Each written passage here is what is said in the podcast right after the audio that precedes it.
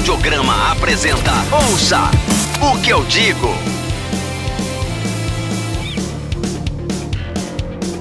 Meninos e meninas, meus rapazes, senhoras e senhores, está começando mais um Ouço que eu digo. Eu sou o Ed. Eu sou o João Pereira. E o Lucas. E hoje nós estamos aqui para falar de música, mais uma vez para falar de disco. E um disco muito especial, porque provavelmente vai ser um. Já já estou falando aqui no final de fevereiro, mas provavelmente vai figurar aí numa pancada de lista de final de ano e não só por não só por, pelo disco ser um disco muito legal, mas pelo, pela história da banda e por tudo que, os, que cercou ali a, a mística do álbum, enfim. É, talvez. é, o disco cheio de referências. Eu acredito que sim, cara. É um, é um álbum muito bem feito, muito cheio de referências. É, não, eu, eu também, eu, também acho. Pelo menos nas listas de rock ele vai figurar com certeza. Nas listas ah. gerais eu já não sei. Ah, cara, se depender do. do se, se, depender, o, John, do, do, do tempo que. Por exemplo, é, antes de, de, começar, a gente vai falar, gente, vocês já leram aí na hora de, de começar a ouvir, a gente vai falar sobre o disco novo do Full Fighters. É, o, disco que foi lançado, que dia, John? Você que é o cara das datas? Lançado em fevereiro, foi lançado no dia 5 de fevereiro. Isso, o disco chama-se Medicine at Midnight. Correto? Meu, meu inglês é extremamente macarrônico e horrível, mas é isso. Medicine at Midnight é o disco de número da carreira do. De número 10 do Foo Fighters. E tem uma coisa muito peculiar nesse disco que eu achei no, no que eu achei desse, que eles fizeram no Spotify, que foi lançar os, um disco, né? E lançaram um disco com comentários faixa a faixa.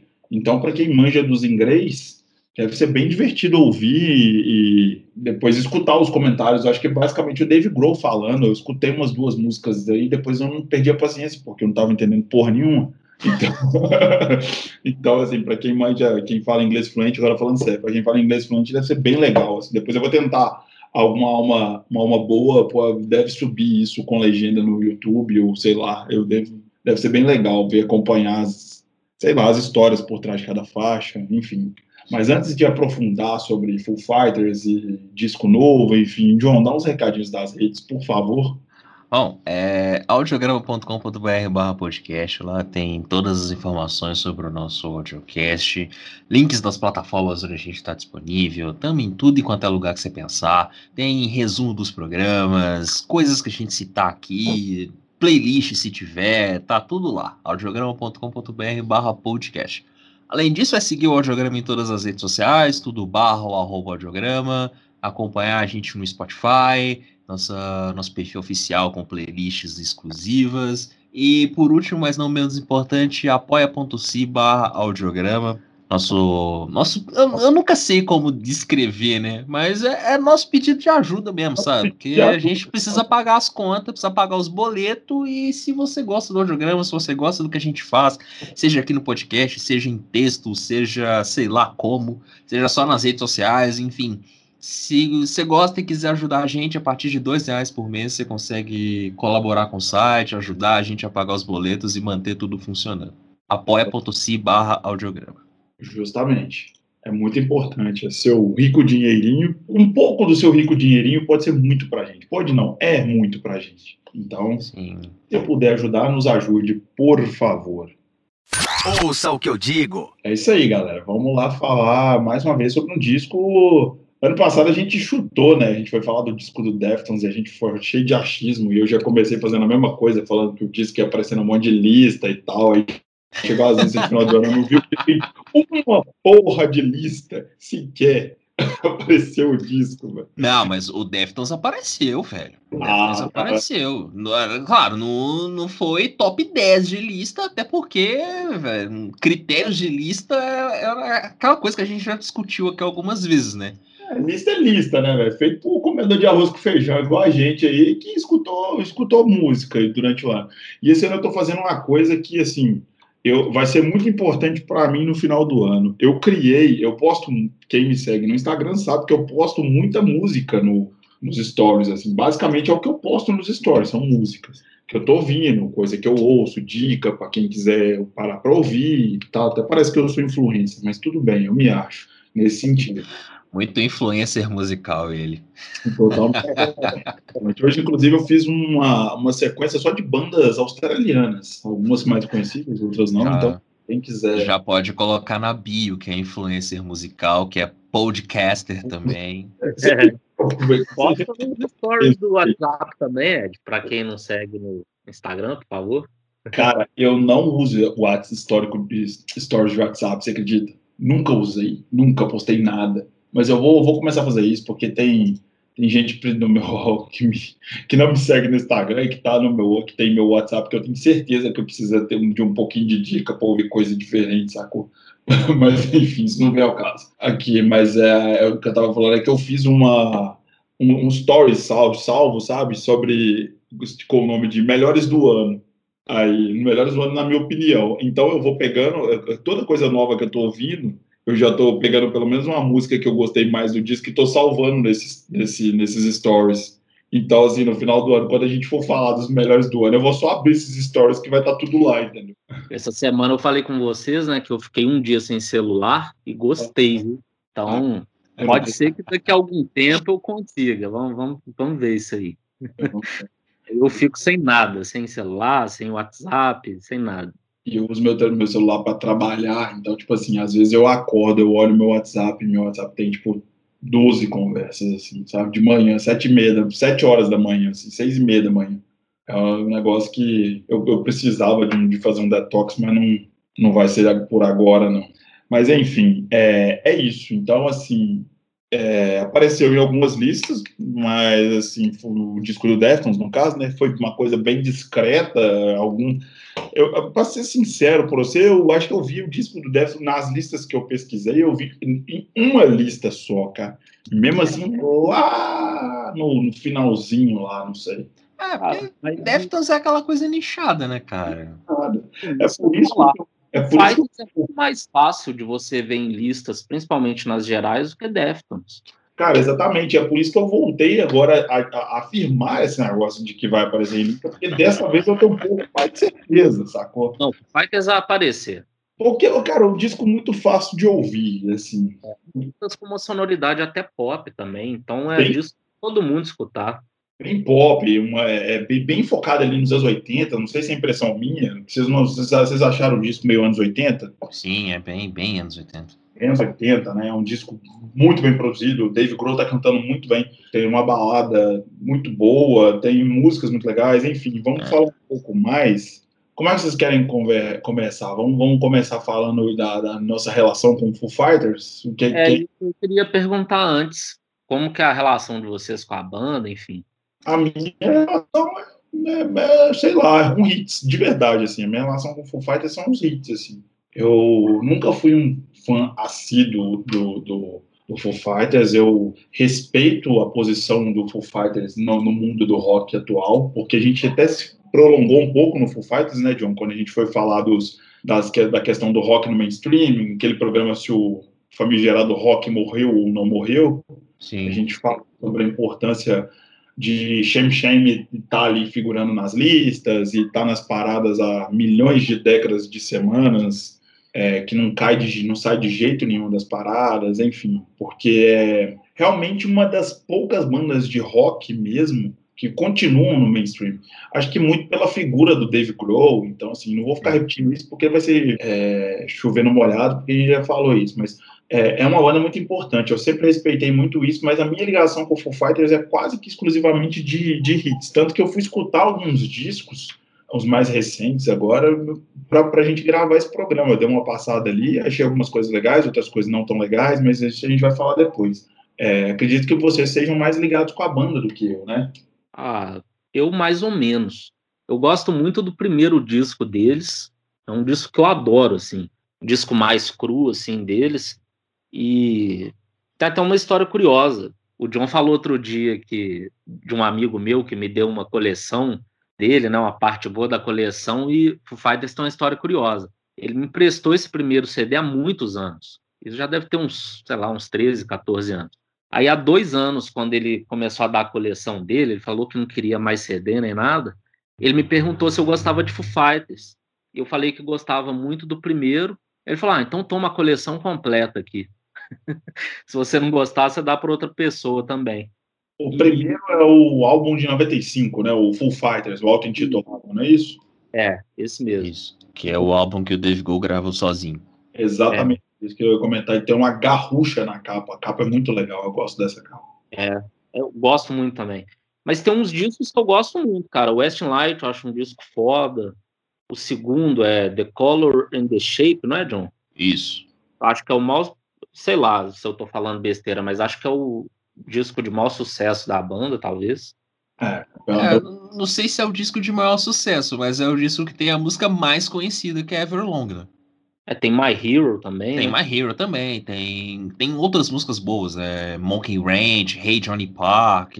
É, isso é um Walking After You também. Walking After You, isso que eu ia falar. E é a capa é. mais conhecida do Full Fighters, eu acho, né? Essa capa das bolinhas, assim. Acho que assim, você fala do Full Fighters, todo mundo lembra dessa capa. Acho que deve ser o disco, não sei se comercialmente mais bem sucedido, mas deve ser um dos mais conhecidos da banda mesmo. Assim. É, mas tem, tem outros álbuns conhecidos, né? O próprio There Is Nothing Left to Lose também, de 99, que é, é bem conhecido, né? Learn to Fly, é. Breakout, Stacked Actors, é, Generator, Next Year, tocou pra caramba também. Então, tipo, assim, era. Como é que fala? Os três primeiros discos da banda são bem interessantes, né? São, é. são os discos dos hits, né? Você terminou mais os dois primeiros. Assim. Você concluiu o seu raciocínio, Lucas? Ou, ou já a gente fez o que a gente sempre faz, que é passar para outro assunto? Não, eu acho que, assim, que eu tenho para falar. Mas é uma banda que eu nunca escutei até enjoar. É, eu gosto, mas não, não sou viciado. E a única coisa ruim que eu tenho com Foo Fighters é, assim, a música que mais que eu mais enjoei, eu acho, na vida, por conta da MTV, é The Best of You. É isso que eu ia falar, ninguém aguenta, né? Qualquer ser humano que tenha o um mínimo de bom senso não consegue escutar Best of You. É, Cara, é, é Best of You, né? Nem deve. É, é só Cara, é, recentemente eles fizeram. Foi essa música que eles fizeram uma enfim, uma coisa pra, da, da, pandemia. Você lembra de uma que eu cheguei a mandar? Foi, foi com essa música que eles fizeram? Da, pra, pra... Eu não lembro se foi essa, se foi com Times Like These, eu acho. Times, Like These, exatamente. Que é, é outra também que qualquer ser humano que tenha bom senso não escuta. Essa eu gosto. Essa, essa assim, Everlong, né? Vocês falaram que a música Everlong pelo menos tem um muito legal, cara. Que rolava na MTV, pelo menos tem isso. Agora, Best of You não dá. Né? Não, mas Everlong é legal, pô. Não, Everlong é tipo, um abismo de distância entre Everlong e Best of You, sabe? É, não, mas eu digo assim, o clipe também era legal, então isso ajudava. Sim. Eu tendo o clipe várias vezes.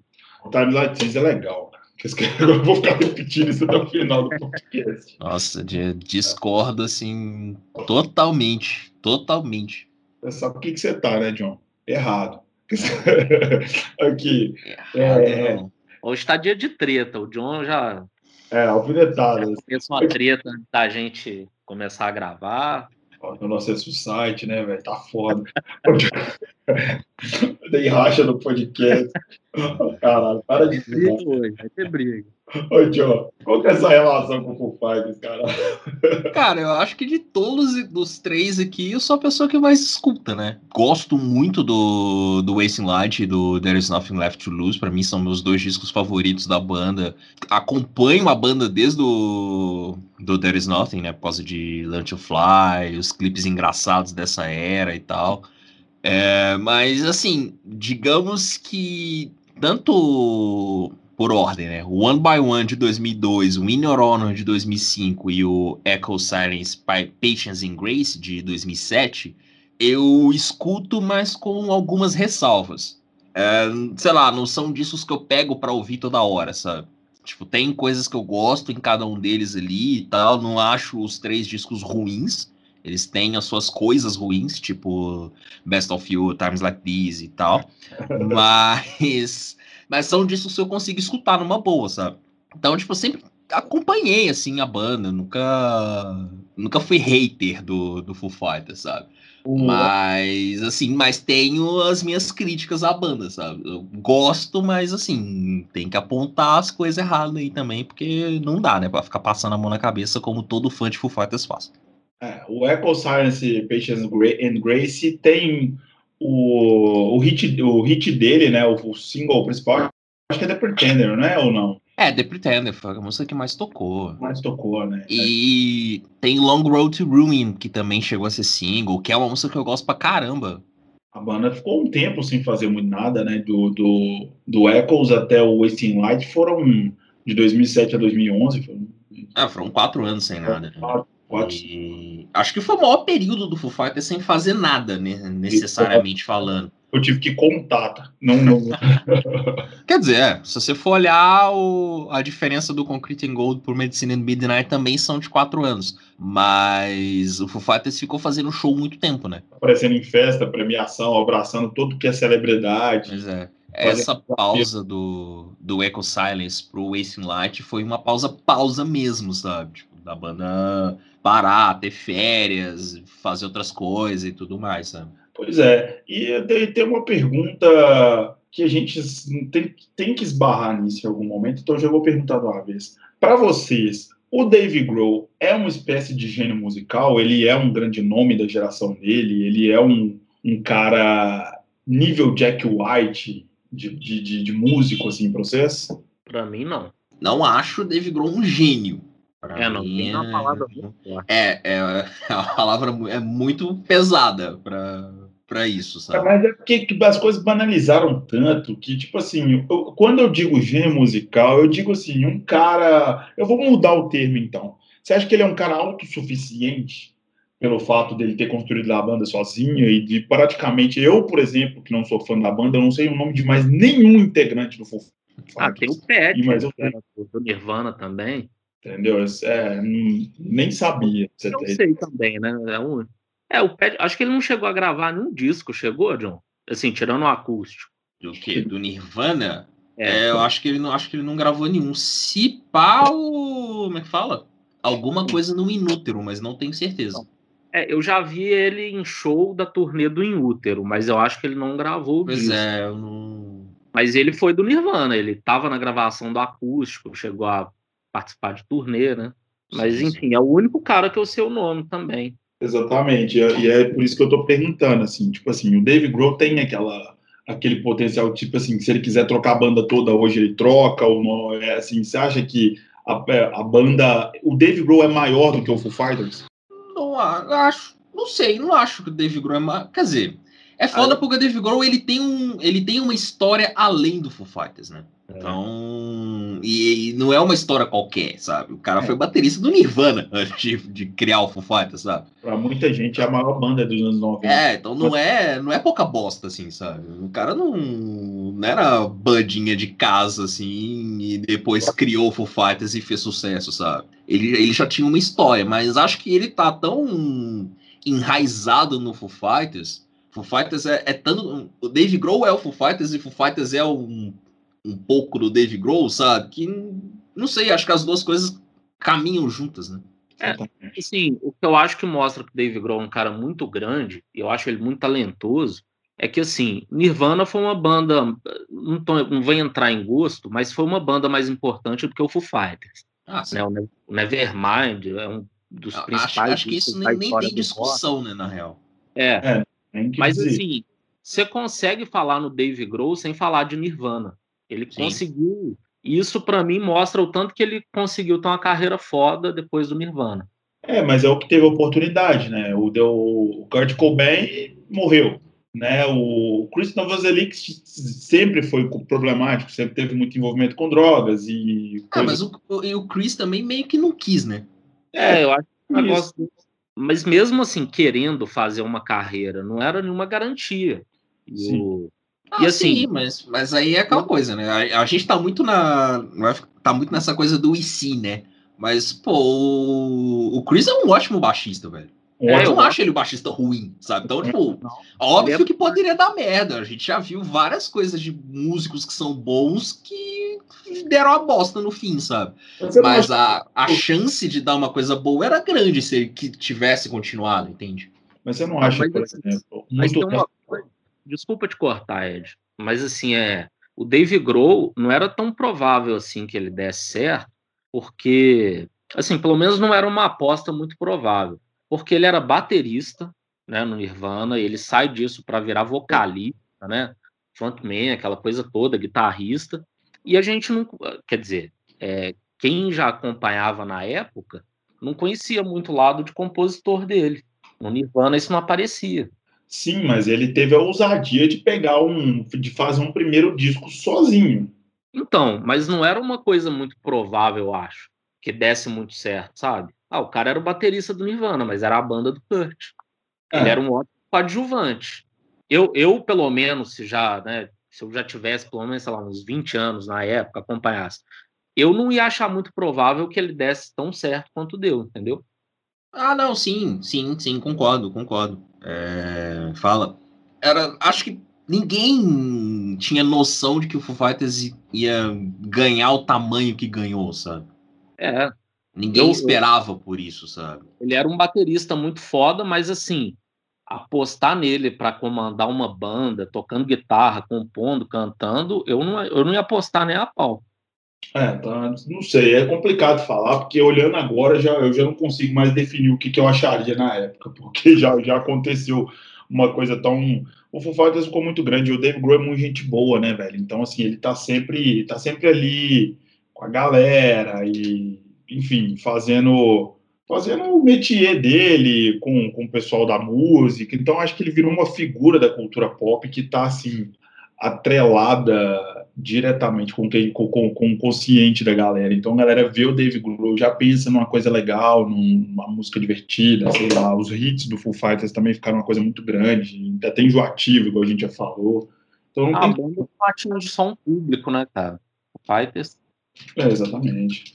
Agora, assim, só na comparação com o Jack White, eu também não, não consigo ver ele igual o Jack, não. É, eu sou muito fã do Jack White, para mim ele é o melhor músico dessa geração aí, principalmente no rock, né? Uhum. Eu acho que ele é um cara que arrisca muito mais, assim, ele sai mais da zona de conforto dele. E, e assim, foi bom fazendo muito mais coisas do que o, o, o Dave Grohl. Era bem isso que eu ia falar, sabe? O Jack White ele consegue transitar em várias coisas, sabe? O cara bem. Sabe? ele consegue manter um duo com. faz sucesso com um duo com a Meg, aí depois cria uma outra banda com músicos que tipo ainda não tinham trabalhado juntos e aí ele vai lá divide vocal e guitarra, o negócio dá certo. Ele faz uma outra banda onde ele é baterista e junta a Alison Mosra do The Kills, mais alguns músicos, inclusive o baixista que toca no Hack Tears, também monta o Dead Weather. O Dead Weather é um negócio muito legal, muito bom de ouvir, tão bom quanto o Tears e o White Stripes. Tem a carreira solo dele também, onde ele faz o que ele quer e bem entende. Então, tipo, é. acho que é. Acho que ele tá acima para mim do Dave Grohl nessa, nessa comparação, assim. Ele é um gênio, né? Igual o Ed perguntou sobre o Dave Grohl, mas assim, no mínimo acho o cara um fenômeno, assim. Sim, sim. Sim. Cara fodaço. Ah, acho ele tão criativo que eu acho assim, é igual você falou, o termo, o termo gênio ficou um negócio meio pesado, mas o, no caso do Jack White, eu acho ele um cara tão criativo e tão e tão original ao mesmo, ao mesmo tempo, assim, sabe? Uma figura tão particular que até é difícil de, de, não, de não exagerar na hora de elogiar o cara. É, no é. caso do Jack White até cabe o termo gênio, sabe? Talvez muita gente ache, ah, não, tá forçando a barra, porque não é e tal, é normal, nada demais e tal. Mas cabe. No Dave Grohl eu não sei se cabe. Ah, não, Dave Grohl pra mim não. Então todos nós gostamos do Foo. É, John Paul. O Dave Grohl é um cara muito bom, é muito bom mesmo. A minha maior virtude do Dave Grohl é ser o sósia do Benito de Paula. Eu acho ele um grande sósia do Benito. Ouça o que eu digo. Mas é, o, o primeiro disco do Foo Fighters foi, foi produzido, foi, ele foi baseado, na verdade, né, numa fita demo do, do onde, onde o Dave Grohl fazia tudo né? Mas depois ela, ele foi, foi produzido pelo Barry Jones, que já tinha pro, trabalhado com ele, acho que no Nirvana, se eu não me engano. E de acordo com ele em entrevistas, ele falou que, já, que no primeiro disco ele já sabia que o Foo Fighters seria um sucesso. Então ele estava certo, pelo jeito. É. É. É, é, Pode errado, não tá. errado não tá, né? Hoje, ah, depois é fácil falar, né? É, exatamente. É o profeta do acontecido. É. Não, então, já sabe o que você não falou naquela época. Ah, mas é, é, é, foda, porque a gente fica pegando no pé do Dave Grohl, mas o, o, o, primeiro disco do Foo Fighters é muito bom, sabe? É, é, o disco que, é um disco redondinho, sabe?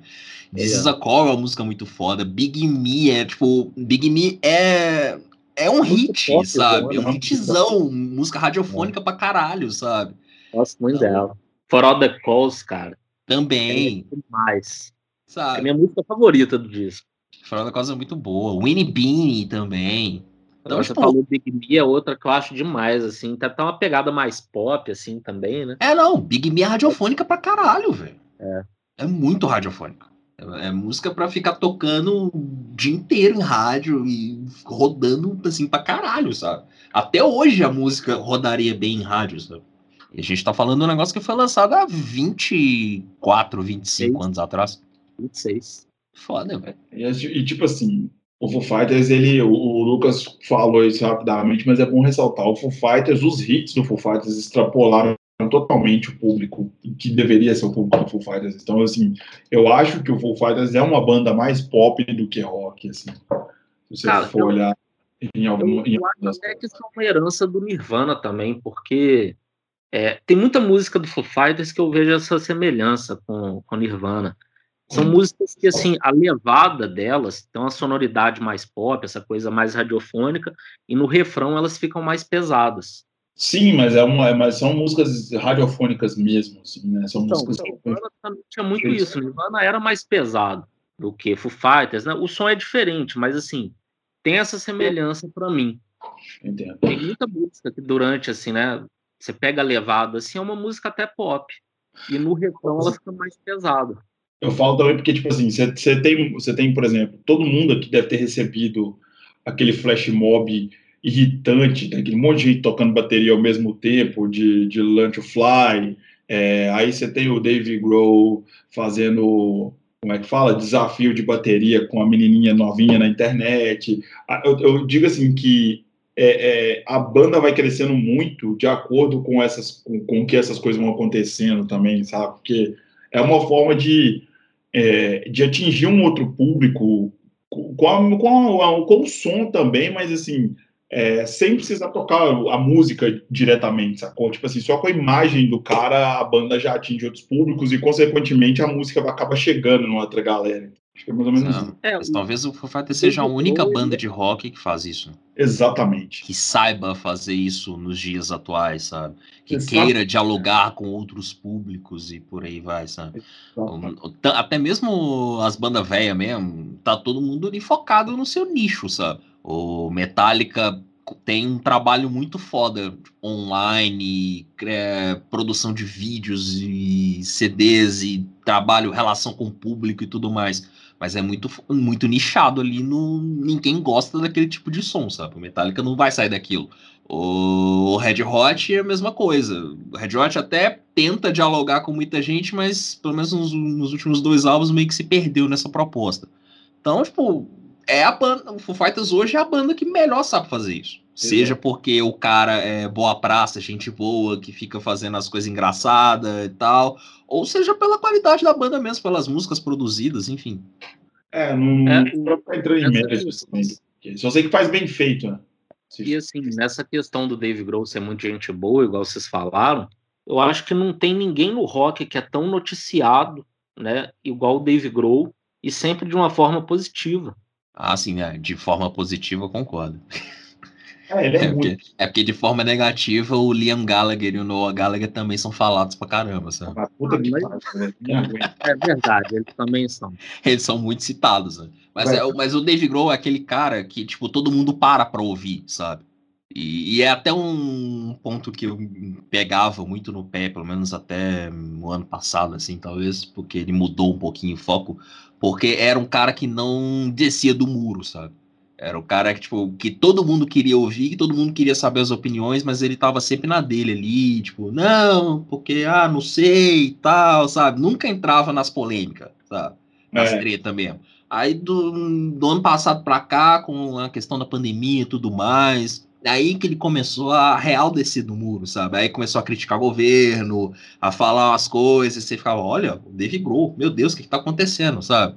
Exato, exato. Ele começou a aparecer para além da música. É, né? mas ele, é, mas ele sempre foi esse cara que todo mundo queria saber o que, que ele pensava, o que, que ele achava das coisas, queria ouvir as histórias que tinha para contar, sabe? Grohl, o Dave Grohl nunca teve nada, nenhum caso, assim, pelo menos que eu saiba, de nenhum tipo de escândalo com abuso de drogas, lícitas ou ilícitas, ou abusos é, sexuais mesmo, questões de, de, de, de, polêmicas envolvendo assédio, nem nada disso. Não, não. Cara, ele é um cara também lembro. extremamente bonzinho para eu, eu acho que a única treta que o Dave Grohl teve na vida dele foi quando ele começou a trocar as farpas com a Courtney Love. É. Teve uma no VMA do que ele chama o Axel lá, que o Axel brigou com o Kurt, aí no final da apresentação do Nirvana, ele fala Axel, Axel. Eu acho que o Axel ficou muito tempo sem gostar dele por conta disso, mas eu até vi, não tem muito tempo, acho que ele tocou com o Guns, né? Não, se brigou com o Axel, eu tô do lado dele. Assim, com certeza ele estava certo. ai, ai. Bom, mas, mas assim, até a treta foi uma coisa assim, inocente, só ele é, chamando. É, coisa né? besta, sabe? Isso é, é. Isso é de, de, de, menino, não é tipo o João Gordo que falou que pegou uma faca para matar o chorão no VMB, né? tipo, Cara, né? o João Gordo, acho que conhece ele desde antes dele fazer sucesso com o Nirvana. É, eu ainda não li o Viva la Vida Tosca, porque eu não simplesmente eu tenho que assumir que eu não consigo mais ler coisas, infelizmente. Eu tô até falando sério agora, um pouco sério, eu tô até fazendo. é sério, eu tô até tentando, eu tô até tentando ver o que, que tá pegando com em análise mesmo, em terapia para ver, porque eu lia muito quando eu era mais novo, muito mesmo assim.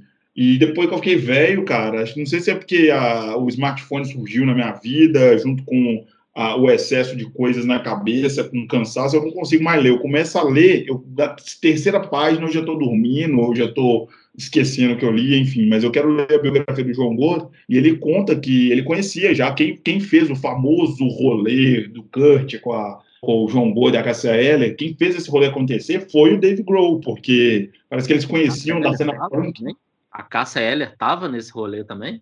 Tava também, tava também. Eu não. É... Eu já outro falando que ele saiu com o Kurt e com a Courtney, mas a. Ela também estava envolvida no rolê também. Depois, é, depois você, você vê. O rolê, o rolê foi alucinante, mas parece que quem fez esse rolê acontecer foi o Dave Grohl, porque eles já se conheciam da cena punk, né? Que o Dave Grohl tocava numa banda punk, enfim. É, dos festivais e tal. É isso aí. Mas aqui, já babamos um ovo danado do Dave Grohl, já sabemos que o cara é o, o, o, o Mauri Júnior do, do, do rock do rock atual. É de as comparações dele. É, tá toda festa, sempre com o seu smokingzinho lá e, enfim, parecendo pra caramba o Benito de Paula. E agora vamos passar para o que interessa. Vocês querem comentar um pouco do, do pré-disco, do que, que vinha sendo feito, do, pelo menos de alguma do, dos, sei lá, dois, três últimos álbuns, ou você quer passar, vocês querem passar direito pro, pro Medicine? Cara, então, acho válido falar um pouquinho do que foi esses últimos 10 anos do Foo Fighters, né? Tipo assim, é, a gente falou, a gente deu uma passada aqui por várias coisas, mas a gente não entrou muito no Sonic Highways e no Concrete in Gold, né? A gente ficou bem mais para mais pra trás, assim, na discografia, né? E no Westlight também, acho que o Westlight vale... É, e o Westlight também. Acho que o Westlight foi, foi o disco de... como é que fala? De redenção do Foo Fighters, sabe? Porque o Foo Fighters vinha de três discos ali que eram legais, mas não eram tão legais, e que tipo, os fãs amavam, mas não era aquela coisa unânime assim. E o Ace Light quebrou essa, essa sequência, né? Porque acho que foi um disco que ninguém esperava, é o talvez o disco mais pesado da história da banda, muito rock mesmo, bem, sei lá, inspirado no Leme mesmo, sabe, do Motorhead. É, é muito essa vibe rock and roll mesmo. E foi o disco que devolveu a banda, né? Que deu à banda esse posto de maior banda do rock, de banda mais importante do rock na atualidade e tudo mais, sabe? Acho que uma coisa legal também é tinha um gênio produzindo ali também, né? Que era o Butch Vig, né? Sim, sim. Trabalhou com o, com o Dave Grohl no Nevermind, né? Na época do Nirvana. E não sei se, eu, assim, eu acho que foi o único trabalho do Butch Vig, não foi? Com Fighters? Foi, foi. O Butch Vig é foda, cara. Ele é grande pra caramba nessa, nessa, na cena grunge, pós-grunge ali, ele é muito grande, o. É, a gente citou ele no programa do, do Smashing Pumpkins, né? Não, minto, minto, não foi o único, não. Ele produziu o Sonic Highways também. Ah, sim, mas foi o primeiro, né? É, não, o, o Wasteland foi o primeiro. É um descasso mesmo. Talvez para mim seja o melhor disco do Foo. Sim. E é, e é o disco que o, que o Pat Smear entra né, como membro oficial da banda, né? Ele fez a, a turnê do, do Echo Silence, se eu não me engano. E, e aí ele já tava naquela, né? Do pô, mas vai fazer parte, não vai fazer parte, vai fazer parte, não vai. E ele acaba entrando de vez pra banda no, no Ace Light, como membro oficial, assim, sabe? Eu achava que ele fazia parte há muito mais tempo.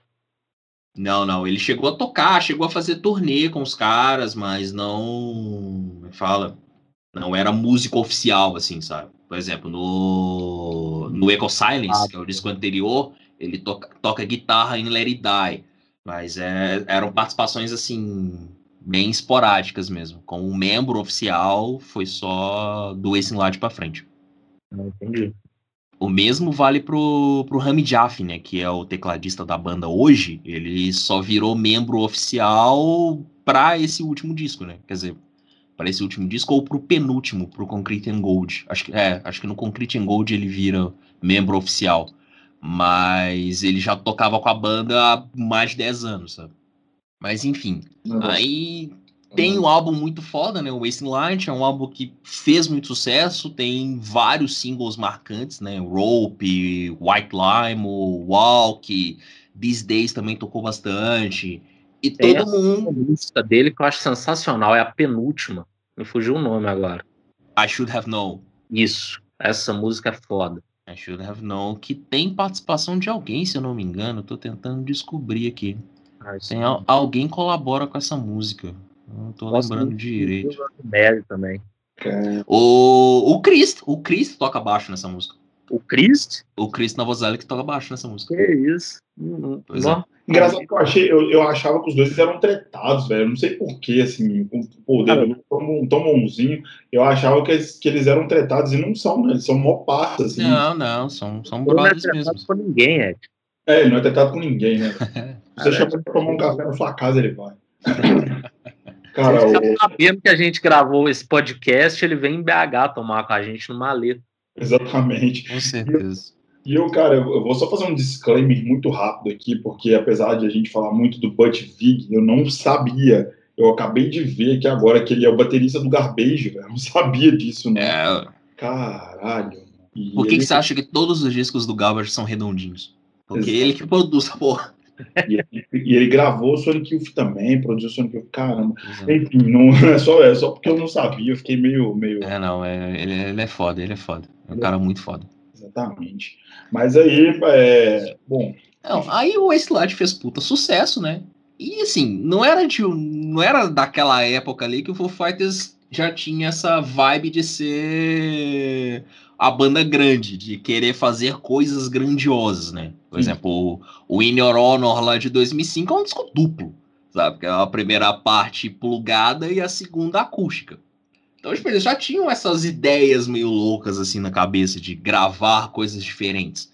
Aí veio o Sonic Highways, que era a primeira. A, foi a primeira viagem né, da década dos caras, que basicamente era rodar alguns estúdios importantes nos Estados Unidos importantes para a música americana e tudo mais. E a partir disso fazer um documentário contando a história, né, ou daquela região, daquele estúdio e tudo mais, e gravar uma música nesse estúdio. São oito músicas, então, oito estúdios diferentes, né? Assim, é um projeto muito grandioso, sabe? Porque, pô, você vai construir um documentário contando a história da música dos Estados Unidos e tal. Aí você vai para Nashville e grava uma música em Nashville. Você vai para Nova York e grava uma música em Nova York. E grava outra em Los Angeles. A banda ficou rodando o país durante um tempo para produzir o documentário e também gravar o disco. Era uma coisa mais Esse é um do, que, do, que, do que era uma coisa mais para sei lá, mais uma experiência audiovisual mesmo do que um próprio disco, né? Sei é, acho, acho, que era, era uma ideia grandiosa, assim, sabe? Pô, a gente vai te entregar um disco foda acompanhado de um documentário igualmente foda, sabe? Essa era a ideia.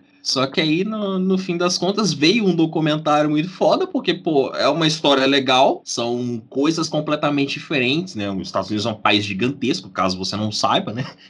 Então, tem muita coisa acontecendo no país, tem vibes completamente diferentes, sabe? Só que aí, quando você pega o disco em si pra ouvir, o disco é bem mais ou menos. É, não funcionou tão bem quanto, quanto o documentário funcionou. Não, não mesmo, é. fica bem abaixo, se for parar pra pensar. Sim. E isso é um exemplo, John, daquilo assim que eu falei, do tanto que o Dave Grohl consegue ser noticiado de uma forma positiva. Cara, eu vi muita gente falando sobre isso que ele fez, né, de gravar em várias cidades diferentes, cada uma música. E assim, muita gente deixando a música até em segundo plano às vezes. Não, sim. Eu deixo a música em segundo plano. É. Eu deixo as músicas produzidas nesse, nessa era em segundo plano, porque para mim não vale muito a pena ouvir, sabe? Sonic é, Something From Nothing é uma música boa, que eu gosto assim, mas de resto eu acho o disco muito grande, muito extenso, sabe? É, é às vezes chato em alguns momentos, sabe? E, e, não é um disco longo, mas é um disco com músicas grandes, né? É um disco é. de faixas com músicas muito grandes, tem música é. de 7 minutos, tem música a música que eu acho mais complicada tem 5 minutos e 12, que é Congregation. Acho uma música muito estranha de ouvir, assim, um, horror com meu, meu som, sei lá. Esse eu tô com o John. Eu gosto muito da primeira música, depois me é, pega depois, muito. Depois deixa pra lá, sabe? Não vai, vale muito a pena ver o documentário. Caso ninguém se tá ouvindo aí não tenha visto, vale muito a pena ver o Sonic Highways documentário. O disco você vai acabar ouvindo por conta do documentário, né? Vai estar tá lá enfiado, mas, mas o, o disco em si não vale muito a pena. Aí depois dessa viagem toda, né, de pó, disco, gravado em vários lugares e tudo mais, vem o Concrete in Gold, que saiu em 2017. É, foi o primeiro disco produzido pelo Greg Kurstin, né, dessa parceria. O Greg Kurstin produziu o Medicine at Midnight agora. E, e, assim, é... aí você pensa, pô, é um disco normal, são nove faixas, né? 11 faixas, né, na verdade. É básico, assim, o disco 50 minutos não tem nada demais, né? Ok. Aí você vai pegar a lista de convidados do disco. Aí você tem lá o próprio Greg Kurstin tocando várias coisas. Você tem Justin Timberlake fazendo backing vocal. Você tem a Alison Mosshard do The Kills cantando, fazendo backing vocal em duas músicas. Você tem Paul McCartney tocando bateria em uma música. Sabe? Então, tipo, Aí você para, caralho, como assim? Os caras me enfiaram Paul McCartney tocando bateria em Sunday Rain. A música tem seis minutos. Eu, velho. produziu coisa do Paul falando nisso. Sim, sim. Contribuiu. Pois é. E aí, tipo, você pega essa coisa e você vê, caralho, o disco não é básico assim. Ele é bem grandioso, na verdade. A ideia é você fazer um disco grande, com trocentos convidados importantes, e tentar fazer um disco foda de novo, sabe? Só que mais uma vez o disco não funciona. Aí eu já vou ser obrigado a discordar do Palestrinho. Porque o disco, eu, é, é, agora falando sério, eu achei o disco irregular, mas eu achei o disco que tem pontos altos no disco, assim. Principalmente as três primeiras músicas eu gostei bastante, que é T-shirt, Run e Make, Make It Right depois o disco começa a ter uma coisa legal ou outra, mas no total, no, no todo, assim, eu achei um disco irregular, mas não achei um disco ruim. É, tem é. uma música que eu escuto porque eu gosto, que é o Run, e a outra que eu escuto porque ela infelizmente está enfiada num jogo que eu jogo, que é o Forza Horizon, que toca Ladida direto, porque tipo, o jogo tem umas rádios e tal, de jogo de corrida e tudo mais. E aí uma das rádios tem Ladida do Foo Fighters, e essa música fica tocando pra caramba. São as duas únicas que eu escuto, uma contra vontade, inclusive. Ladida. É um nome estranho para uma música, né? Mas assim, uh, mas eu, eu falando aqui que eu não, não gosto dos dois discos, do tanto o Sonic Highways quanto o, o Concrete and Gold, mas foram dois discos que foram muito bem, né? Se você for analisar charts e tudo mais, sabe? Então, é só eu querendo ser chato, não gostando das coisas, sabe? Mas, pô, os dois discos foram bem, sabe? John, a nossa função no mundo é ser chato e não gostar das coisas, cara. Você tá na sua posição, você tá no seu lugar de fala. uh, principalmente o Concrete Gold. O Concrete Gold foi primeiro colocado em charts de vários países, sabe? Então, assim, foi isso que tocou pra caramba, sabe? Mas, para mim, ele fica abaixo de quase todos os discos do Foo Fighters, para não dizer todos. Ouça o que eu digo. Vem dessa, vem esse, essa década, né, de, de Foo Fighters querendo fazer trabalhos grandiosos, tentando buscar, sei lá, seja convidados especiais ou uma ideia muito louca para cair agora. 2000, quer dizer, 2020, né, na verdade, porque o disco é, foi gravado pensando em 2020, mas aí teve pandemia e tudo mais, e acabou sendo empurrado um pouco para frente. E aí vem um disco que é disco que você não espera da banda, né? Porque o, o Medicine at Midnight ele é totalmente diferente do que qualquer fã do Foo Fighters poderia esperar. Seja pela sonoridade, seja pelo que a banda vinha fazendo antes, é um, é um ponto completamente fora da curva, sabe? É um, é um disco bem interessante, assim, por, perto do que dos outros que a gente falou aí, talvez dos desses últimos três discos seja o disco mais interessante, assim. Ah, tem, sim. É, ah, tem mais referências, que é um disco curto, sucinto, as músicas não são longas. É um disco que agrada todo mundo também. É, exatamente. O que dizer de um disco tão, tão fácil de ouvir? Ele é muito fácil de escutar, entendeu? Ele é muito fácil de escutar.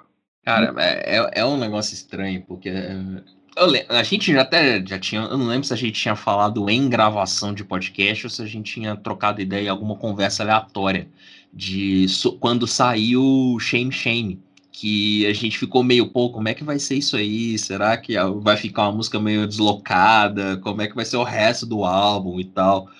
E assim, se você for olhar, Shame Shame talvez fique um pouco deslocada, porque ela tem uma vibe diferente do resto do disco.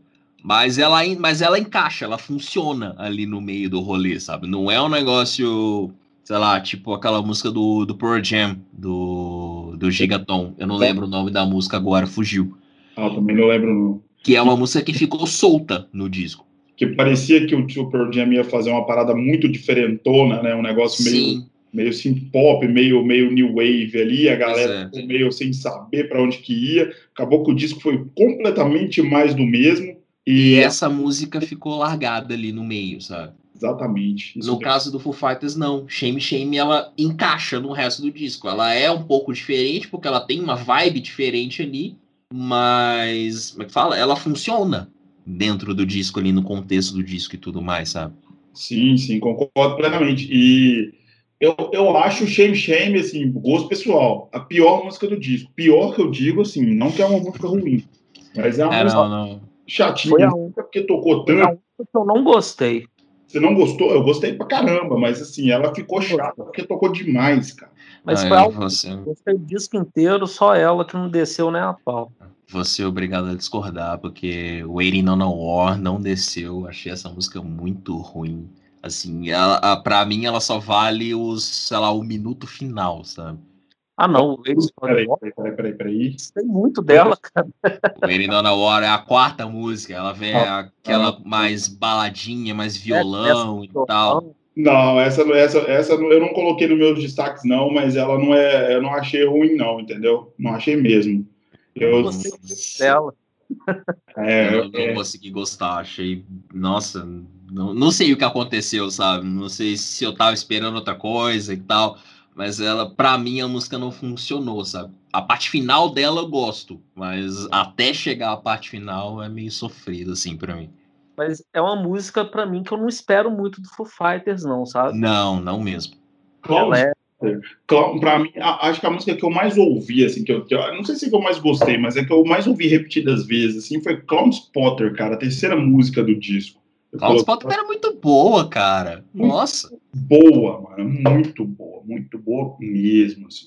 Fora isso, eu gostei muito, muito, muito, muito de Chasing Birds, que é uma baladinha muito gostosa, muito radiofônica também. Entendeu? Achei ela. fazer um faixa a faixa. Ah, bora, dá para fazer. Make a, make a Fire, alguém ainda vai processar aquela bateria de introdução que é muito parecida com a introdução de, de África do Toto. Entendeu? Quando, você, quando entra a bateria na introdução do disco, você fala, opa, peraí, tá começando a tocar África aí. Reparem, reparem na hora que vocês estiverem ouvindo. Mas é só... vou prestar atenção nisso. É, depois, é, mas é só a entrada da bateria, depois já o negócio já muda. Mas, cara, Making a Fire, acho que o, o, é, a, é a primeira. É a amostra definitiva já no, nos primeiros, sei lá, no primeiro minuto de disco, que você vai ouvir um negócio completamente diferente do Foo Fighters, porque eu realmente não esperava aquele, o backing vocal, nananá e tal, são uns cinco backing vocals, se eu não me engano, no disco, incluindo a filha do Dave Grohl, e eu, eu não esperava por aquilo, sabe? Cara, só não tem mais nananá que Rei hey Jude. muito nananá, né, bicho? É muito... Eu não esperava, velho. E eu, quando, ah. a primeira vez que eu tava ouvindo e veio o backing vocal, na, na, na, na, na, na, na, eu, caralho, o que que é isso? O que que tá acontecendo aqui? Porra de nananá é esse? Que eu eu também acho estranho, mas eu gostei logo de cara, assim. Não, eu gostei pra caralho também, sabe? É só aquela estranheza inicial, sabe? Eu não sei porquê, mas eu, tô, eu, eu, achei que o Dave Grohl tá com. É um disco ensolarado. Eu gosto, eu gosto de usar esse termo. É um disco solar mesmo, assim, um disco animado, bom de se ouvir, assim, de dia, de tarde, de qualquer horário, sabe? Não tem, não tem, não tem momento para você. Porque tem discos que a gente fala assim, assim eu escutou na hora errada, né? Você, você tem, um momento certo de ouvir. E esse disco não, esse disco você botou ali, botou por rodada tocando, tá ótimo. É mais ou menos a impressão que eu tive quando eu escutei o o disco do, do, do, Liam, né, que eu fiquei apaixonado, inclusive ainda sou apaixonado por ele, o I Me I Not, né, que foi lançado no ano retrasado, uhum.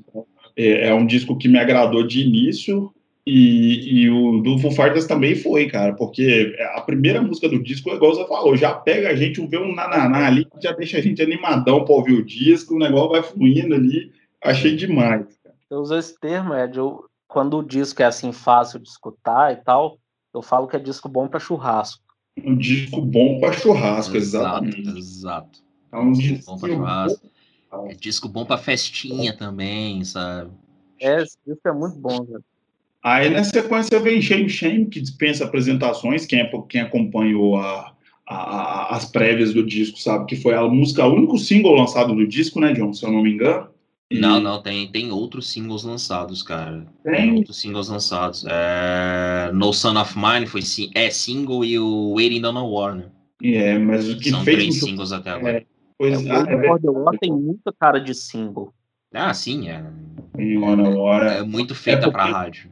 É porque Shame Shame tocou tanto, tocou tanto por aí afora, foi mesmo, isso mesmo. É você, inclusive, Shame Shame foi o primeiro single, seguido de No Soul of Mine, e o último single foi Waiting on a War, até agora. E é, em seguida o disco, né? Aí, enfim, é, é, vem Shame Shame, que ficou, tá, deve estar, tá, eu não olhei, não olhei a Billboard ainda essa semana, mas deve estar tá tá na, na, parada até hoje, não só na mainstream rock, mas em todas as paradas, alternative e na parada geral também, que é a música que eu menos gostei. Vocês gostaram? Eu também gostei, mas foi que eu menos gostei do disco. Eu, eu gostei, eu gosto muito do baixo dessa música. É, ele é, é, muito presente, sabe? Verdade, o baixo é bom mesmo. O trabalho do Nate embaixo, no disco no geral, mas nessa música e uma outra mais pra frente eu vou voltar a falar disso, chama muita atenção.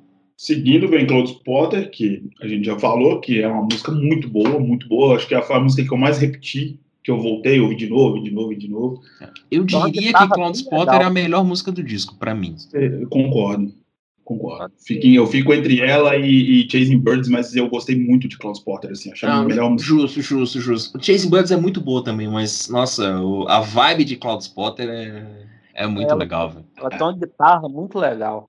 A levada Sim. dela, assim, é muito boa. É, talvez Shame Shame quebra um pouco da, da, da, da, do, da fluidez do disco, mas como ela tá bem no inicinho, ela não ficou tão. É, assim, ela combina com o disco, igual a gente falou, mas assim, o disco, assim, parece que Shame é um quebra-molazinho no disco, sabe? Porque o disco todo flui de uma forma muito linear, assim, é um disco muito gostosinho, não sei nem. Se, for, se você for olhar, o disco, ele é um quebra-mola, um eterno quebra-mola. Porque, não, sério, e não é, não, não, tô, não é uma crítica, não, é bem, é bem isso, porque se você vai pegando a, a linha, me fala, a tracklist do disco, Making a Fire é uma vibe bem pop, aí vem Shame Shame, quebra, Clown Spotter, pra cima, Waiting on a War, quebra, que ela é. vem naquela crescente, Medicine at Midnight, pra cima, No Son of Mine, é rock, é a única música que lembra o Foo Fighters antigo. Então, quebra. Holding Poison é uma vibe pop dançante também. Chasing Birds, balada. E Love Dies Young é música de estádio, sabe? Então, disse que ele é todo quebrado, se você for parar para pensar. Sim, mas ele funciona de uma forma tão natural que nem a gente, a gente, eu, eu, na minha percepção, aqui quebrou mesmo ali, quebrou mais foi em questão de estilo, que de surpresa foi Shame Shame. Mas, assim, você, pensando por esse lado, você tem total razão, assim, é um disco muito, muito é, cheio de, de, de, surpresas boas, assim. É, ele não vai te entregando a mesma coisa, sabe? É, você, tem, você vai tendo quebras a cada música ali, e você não... Enquanto você tá ouvindo, pelo menos foi a minha sensação ouvindo o disco pela primeira vez, você não, você não consegue esperar o que vem, sabe? na sequência, porque, pô, você já logo da primeira para a segunda música tem uma quebra, aí da segunda para a terceira o disco meio que volta pro começo, aí na quarta música ele vai para outro lugar, sabe? É. Então, tipo, é um disco que ele vai te entregando as coisas aos poucos, assim, sabe? É, é o Waiting on War é, é uma música, é a quarta faixa do disco, e foi ela que você não gostou muito, John? Você falou? É. Não, foi ela que eu não gostei. Mas rapidinho, só pra eu voltar aqui em Cloud Spotter. Cloud Spotter era uma música que, na, na, primeira vez ouvindo, eu só consegui pensar em Duran Duran, In Excess e Oingo Boingo ouvindo essa música. Cara, verdade. Porque é muito essa vibe, sabe? É uma música que o Duran Duran regravaria facilmente, sabe? Tem muito essa pegada do, do de, de, de rock, de pop rock. Esse do, pop do, rock do... oitentista, sabe? É muito essa vibe. Essa guitarrinha meio jogada e tal. Nossa, eu lembrei muito de. Como é que é o nome da música do Oingo Boingo? É Stay? Eu não me lembro. Acho que é Stay mesmo. Aqui é a mais famosa. O Oingo Boingo. É, é Stay mesmo. A guitarra lembra, sabe? Não é, não é tipo, nossa, igual, sabe? Mas é, a vibe lembra. Eu fiquei muito assim, tipo, caralho, eu tô lembrando de Oingo Boingo ouvindo o disco do Foo Fighters. O que que tá acontecendo aqui, velho? Waiting on War, ela ela pode dar, deixar essa sensação de ter violão demais, às vezes, né? Talvez, quando a gente para para ouvir, parece que ela tem um, pouco, um pouquinho de, de, de, Sei lá, ela tem muito violão. Não sei se ela, se ela, se ela enjoativa em alguns momentos e tal, mas é uma música boa também. Achei que se foi. Que, tipo assim, que prejudicou o, o disco, não. E ela tem arranjo até de cordas também, né, velho? É, tem, tem. Eu achei ela com violão demais da conta. Não, eu gostei, velho. Ela é boa, não é ruim, não é boa. Mas, enfim, elas. A, a música seguinte, a faixa 5, é a faixa título do disco, né? Que também é uma, pra mim, é uma das melhores músicas do disco. Não sei se essa que o John ia falar do baixo também, mas eu anotei aqui que o baixo dela é bem legal. É, não, não, não é essa que eu ia falar, não, mas o baixo é bom mesmo. Isso é verdade.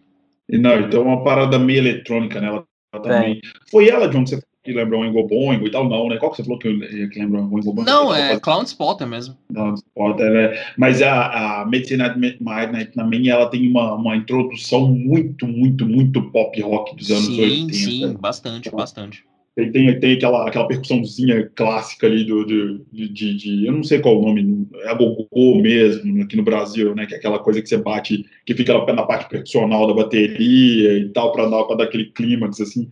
A, a, música é muito divertida, muito divertida mesmo. Eu gostei muito dela.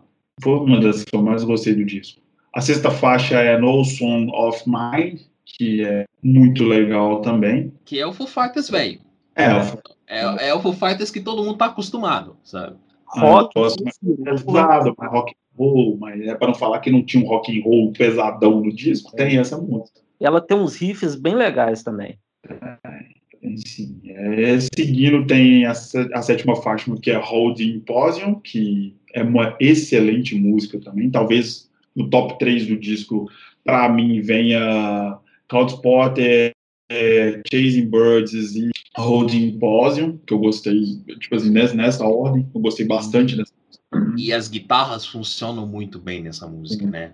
Muito, muito, muito. Ah, Muito. O, o Chris e o Pat estão muito bem nessa, nessa música. Acho que, a, acho tirando, tirando No Son of Mine, que é uma música bem característica né, da banda, acho que, a, acho que Holding Poison é, uma das músicas, é a música onde as guitarras mais aparecem, assim, né? De, tipo, Sim.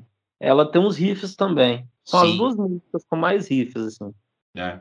Acho que não por acaso elas estão em sequência no disco. Sim, faz, faz todo sentido. É, não fica bagunçado, igual você falou, as guitarras são muito sincronizadas, elas funcionam muito bem. Aí você sai de uma porrada em Holding Poison e chega em Chasing Birds, que é uma baladinha romântica até, né, cara? Eu não, não li, ainda não vi a letra, não tive esse cuidado, mas assim, é uma baladinha de 4 minutos e 12 que você escuta e volta e escuta, pelo menos eu volto, escuta de novo e não enjoa, cara. Cada, cada audição você tem uma aquela mesma sensação gostosa de, de eu não sei muito bem explicar. Isso é quando a música te dá uma sensação de relaxamento mesmo, assim, pelo menos pra mim foi isso. Nossa, Parece, parecendo que você tá. Só faltou tá tomando um ali para ficar mais relaxado. Então a música é uma música para esse momento, assim, de. de, de, de para qualquer momento. É uma música descontraída, gostosa, sabe? Bem legal. Eu gosto, gostei bastante dessa música. Assim. Fazia tempo que eu não ouvi uma baladinha que me agradasse tanto igual ela. Ainda que eu, que eu goste bastante de I Should Have Known, é, Chasing Buzz deve ser, pra mim, a melhor balada que o Foo Fighters fez desde Aurora e Next Year, lá do There Is Nothing Left to Lose. É muito Sério. boa. É muito boa, muito boa. E o Foo Fighters não é uma banda, fora Times Like This, não é uma banda. É, pode ser que eu fale outra besteira, você já me corrige, João. Que tem que é famosa por baladas, né? Pelo menos que até onde, até onde eu sou alcançado pela banda, É, ela não é famosa Baladas, balada. baladas características assim, não, sabe? Não é um, não é um negócio muito forte assim da, da banda, né? É que Times Like This é aquela, aquele troço que eu nem sei se eu consigo encaixar como balada, sabe? Eu coloco mais como música de estádio, sabe? Pra real todo mundo cantar junto, sabe? Você sabe, você sabe qual, qual música que eu comparo Like, Times Like This? A versão do de Behind Blue Eyes do Limp Bizkit. É uma música que não vai nem fica, sabe? Porque, tipo assim, Behind Blue Eyes, a gravação original, ela tem a, a parte é, lenta e no final da música ela quebra com uma porrada, né? Aí a, o, o Limp Bizkit regravou a música, no final ele coloca uma, um vocal repetido, remixado e uma batida, A batida é, eletrônica, né? eletrônica e finaliza com um refrão de novo e não tem nada ali. E Times Like This é mais ou menos isso. É uma música que vai, ela vai, ela vai. Na hora que você acha que ela tá indo, que vai fazer aquela, vai ter aquela subidinha, ela acaba. Então ela não tem, ela não tem muito pra onde ir, não, entendeu? É tipo, é tipo a sensação que eu sinto. É, justo. Mas é, é, cara, é, essas músicas são mais é, Times Like This, Best of You e tal, são mais músicas de. Eu, pelo menos, considero mais música de estádio, sabe? É música feita pra todo mundo cantar junto, sabe? Sim. Talvez essa seja a minha birra com essas músicas, inclusive. Aquela gritaria, aquela gritaria desnecessária de Best of You é o meu problema. Eu acho É, que não, não, precisa- aquilo não dá, velho. Aquilo não, não dá. não precisava gritar The Best of You daquela altura, daquele jeito, com aquela, aquela veia, aquela veia estufada no pescoço, sabe? Aquilo não dá. Aquela- Aqui- Aquilo acaba com, com, com as cordas vocais de qualquer um, sabe? É, aquela veia estufada no pescoço. Ele É. não, não tinha necessidade disso, não. Por isso que Mas tá é- aí fazendo. Por isso que tava aí fazendo show de três em três dias, porque eu não aguentava. Três em três dias? É, a, a turnê aqui no Brasil teve os intervalos grandes. Ah, tá, tá, entendi, entendi. A turnê que eles fizeram aqui no Brasil teve os intervalos, tipo, é, sei lá, é, tô, quer ver? Eu tô até com, a, Entendi o que você quis dizer agora, porque eu com fiquei os shows aqui, mas as, como é que fala? Os shows eram, foram bem espaçados, sabe? meio... É, não dá, não- os caras não estavam aguentando a bronca. É, por exemplo, ó, o show antes daqui, o show em BH rolou no dia 28 de janeiro de 2015. O show anterior foi o do Maracanã, dia 25. Depois a banda. Depois. É, depois a banda já foi embora. O show de Belo Horizonte foi o último. né?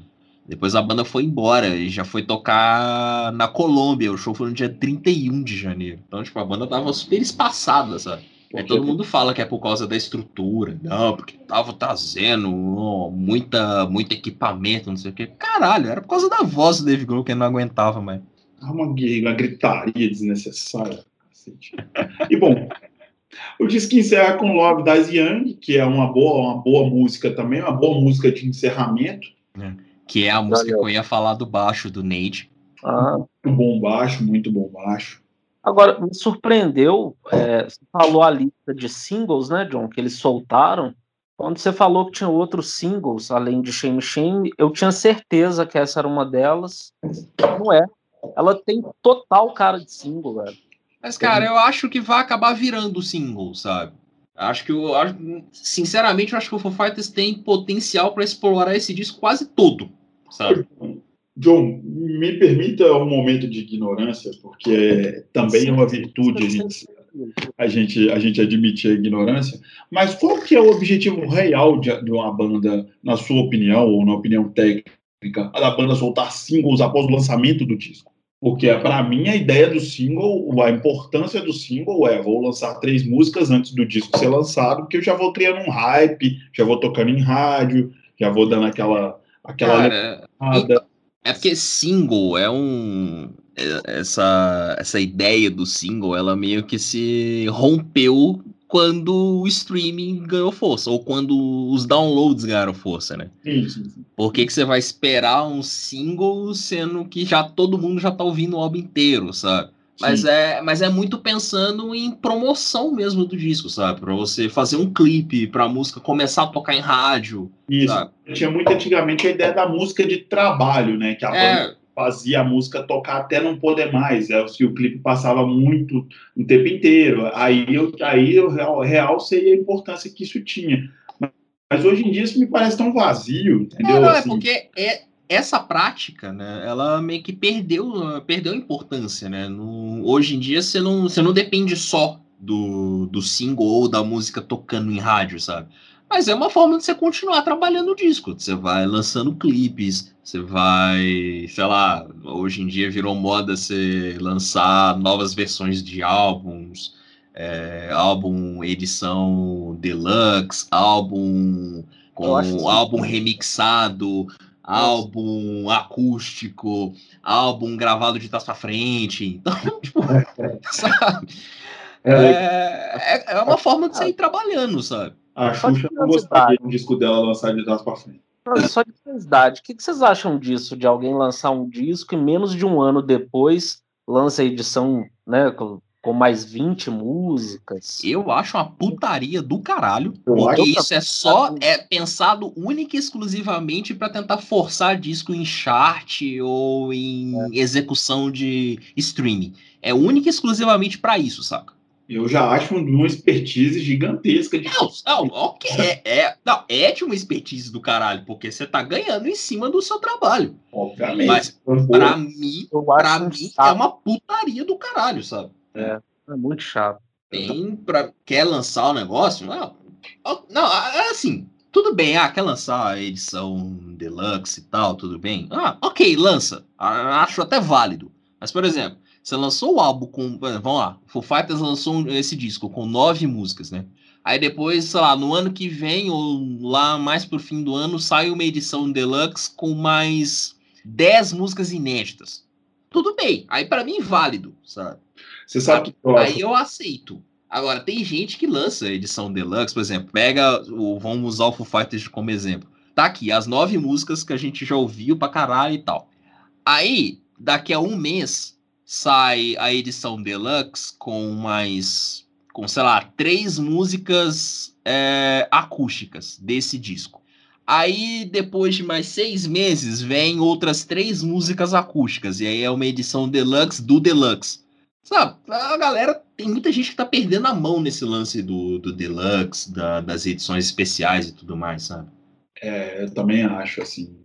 Quando você vai lançar uma versão deluxe, por exemplo, eu lembro até hoje, quando a, a Amy House fez isso, ela lançou o Frank, em sequência ela lançou o Frank Deluxe, que era uma versão completamente é, com arranjos completamente diferentes do Frank original e tal, com, com, a, com, com uma coisa mais piano e voz. Você lembra disso? Sim, sim. Que era uma coisa mais piano e voz, uma coisa bem intimista mesmo, que dá uma sensação que você está ouvindo um piano bar mesmo ali. Eu acho interessante, porque você dá uma opção diferente para um público talvez diferente, um público que não, não tenha se adaptado tanto com aquilo ali. Às vezes você, você grava, você teve a primeira a primeira primeiro corte na gravação, depois você teve que mudar os arranjos, aí você gostou dos dois, aí ficou em dúvida, você vai lançar um, depois lança o outro, com uma versão especial ou num box. Aí eu concordo. Agora, se você tinha música para lançar no disco, aí depois você lança o disco com nove músicas, igual você falou, daqui a pouco lança o disco com 18, com, com, com faixa adicional de não sei o quê, por que, que não lançou o disco originalmente com 18?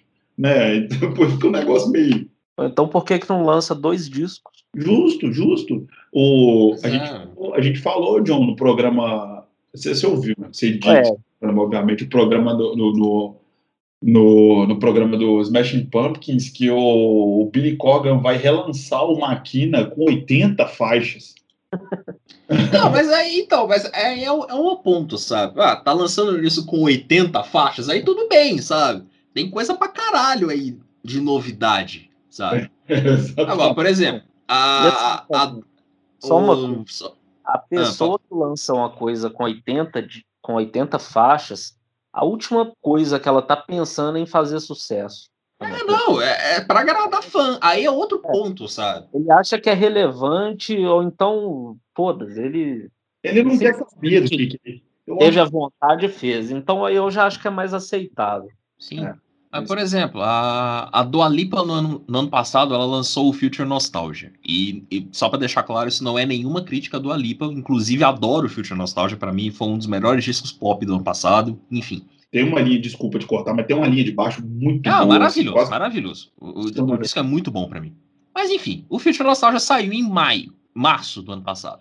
Aí, lá por agosto, setembro, ela lançou uma edição que é uma edição balada Tipo, a The Blessed Madonna pegou as músicas do disco, remixou, fez uma parada completamente eletrônica e lançou. O disco chama Club Future Nostalgia. Ok, válido. Sabe? É uma vibe completamente diferente e tudo mais. Entra naquele lance da Money House que eu falei do Frank é, Exatamente.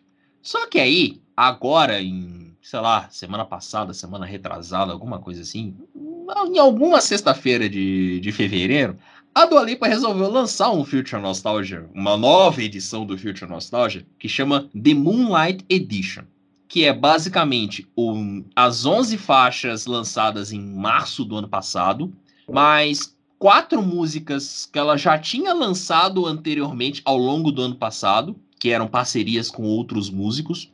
Ela ainda buscou a música que ela gravou com a Miley Cyrus e que está, foi lançada no disco da Miley Cyrus e botou nessa edição e juntou mais duas músicas inéditas. Aí eu te pergunto, para quê?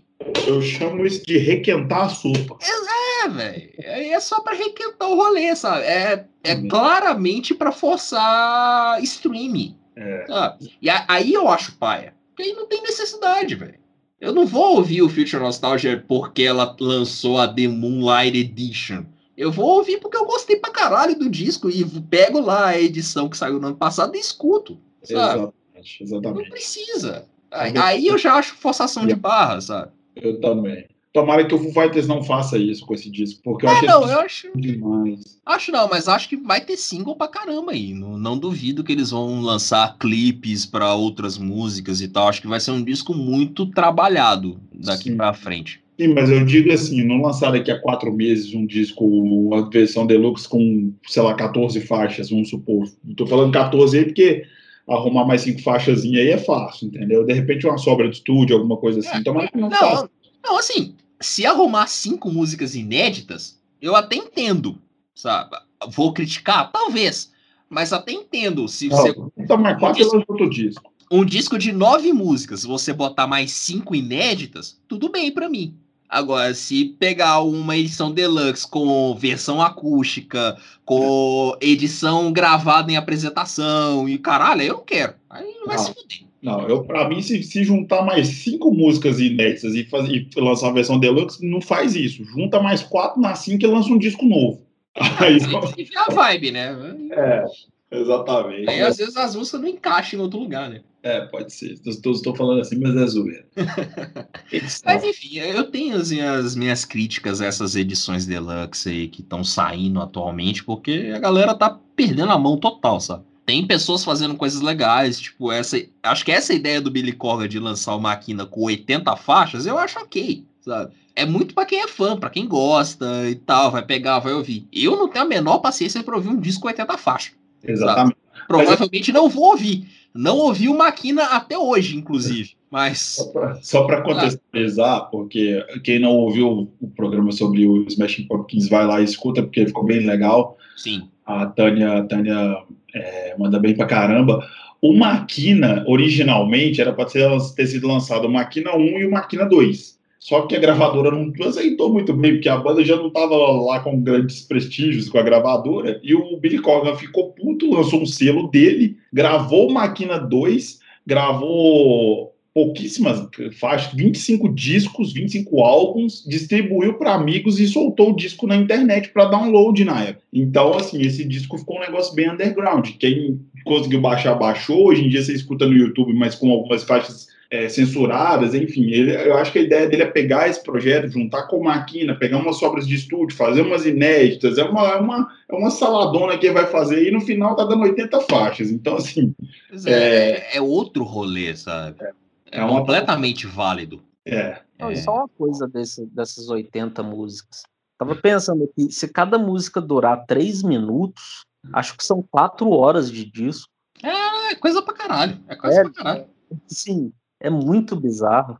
E pensando que a gente tá falando do Billy Corgan, não vai ser só música de 3, 4 minutos. Não vai, não vai, não. É muita coisa. Não é um disco pra você pegar pra ouvir. Vai lançar, com certeza vai sair naquele box de colecionador, cheio de foto, porque o Smashing Pumpkins faz muito isso. Não vou falar de, de Smashing Pumpkins de novo, mas enfim, é, é, um box bonito, vai ser caro pra caramba, mas vai sair no streaming. E, e, esse é o ponto que, para mim, o streaming tira um, um, o, como é que eu vou falar? O glamour da coisa, porque vai sair lá, aí você vai começar a rolar o scroll, se você tiver no computador, não vai acabar o disco nunca mais, porque são 80 faixas. E se você tiver no celular, piorou, entendeu? Então, assim, fica um negócio meio megalomaníaco. Mas se você for pegar o box, com certeza vai ser um negócio muito bem trabalhado, muito bem feito. Eu acho que vai ser super válido esse lançamento.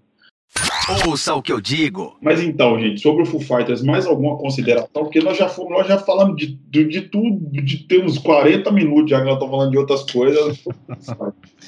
É, não, acho que é só fazer as considerações finais, né? Se tiver alguma aí, né? Que... Cara, eu considero que eu considero, eu cravo aqui, ó, listas de final de ano. não, mas assim, eu achei um disco muito legal, muito divertido de ouvir um disco gostoso de ouvir. Eu fico muito satisfeito quando eu, eu ouço uma banda de rock fazendo um disco assim que com certeza vai agradar muita gente além do rock e, sem perder qualidade de forma nenhuma, com muita referência boa, com muita é, coisa que chega a ser nostálgica, né? Você falou, Ingo Boingo e Duran Duran e por aí vai. Enfim, eu achei uma, uma sacada de mestre aí do Dave Grohl esse disco, assim, muito legal. Pra mim, velho, é, acho que a gente, a gente até falou isso aqui em algum momento do programa, mas o, o Medicine at Midnight, pra mim, é o melhor disco dessa última quase década do Foo Fighters, né? Desde o do Wasting Light, que a banda não lançava um disco para mim que era tão bom assim, que eu gostasse de ouvir, de parar e dar play várias vezes, sabe? De ter músicas que eu gostei, assim, genuinamente, assim, na primeira vez que eu ouvi, sabe? Então, acho que é um, sei lá, é um puta avanço para mim na, nessa, na minha relação com o Foo Fighters, sabe? Que estava, sei lá, estremecida nesses últimos 10 anos, né? Desde o, desde o lançamento do Wasting Light, eu acho. Quer dizer, do lançamento não, né? Desde o fim da era Wasting Light, né? Vamos colocar assim. Então, não tem 10 anos, tem uns 8, 7 anos, talvez. Mas. É, é... completa 10 anos esse ano, inclusive a gente vai falar dele daqui a pouco. É, em algum momento, né? É, spoiler, né? Ele completa 10 anos esse ano. Então, pois é. Ele vai ser, vai ser citado futuramente aí. Mas é, é um disco que. Mas o, o Medicina Night é um disco que me aproxima de novo do Foo Fighters, sabe? É, vamos ver o que, que vai acontecer daqui para frente, né?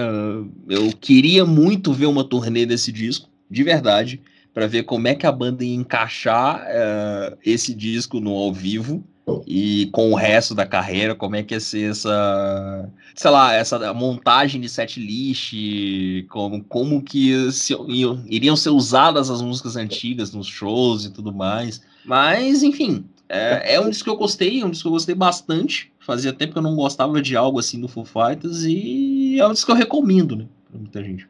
Depois que o Art Monkeys enfiou o, o Tranquility Base na turnê, qualquer banda enfia qualquer disco né, no meio da carreira dela. É, mas o, mas o Monkeys desacelerou todas as músicas antigas, né? Ah, mas algumas não. não, não. To, todas as músicas antigas foram desaceleradas um pouquinho. Véio. Se você pegar para ouvir, pegar é. um ao vivo da última turnê e comparar com as músicas, seja em estúdio ou em turnê antiga, você vai ver que o, o Alex Turner tá tocando um pouquinho mais lento, já deu uma baixadinha de bola ali, sabe? Aí eu não sei se é pela idade, né? O tempo tá passando, ou se é porque para encaixar, para fazer funcionar, né? É, exatamente. O que, o que, tipo assim, das duas, as, as duas coisas são justificáveis, né? Não, sim, e, e, não é nenhuma crítica, não, velho. Ficou legal, sabe? Ele só desacelerou porque precisou, sabe? Por algum motivo, mas não ficou ruim. A gente fica velho, a gente fica velho, a gente quer desacelerar um pouco mesmo. É, você, você não consegue fazer as mesmas coisas que fazia quando você tinha 20 anos de idade, né? Justo, justamente, justamente.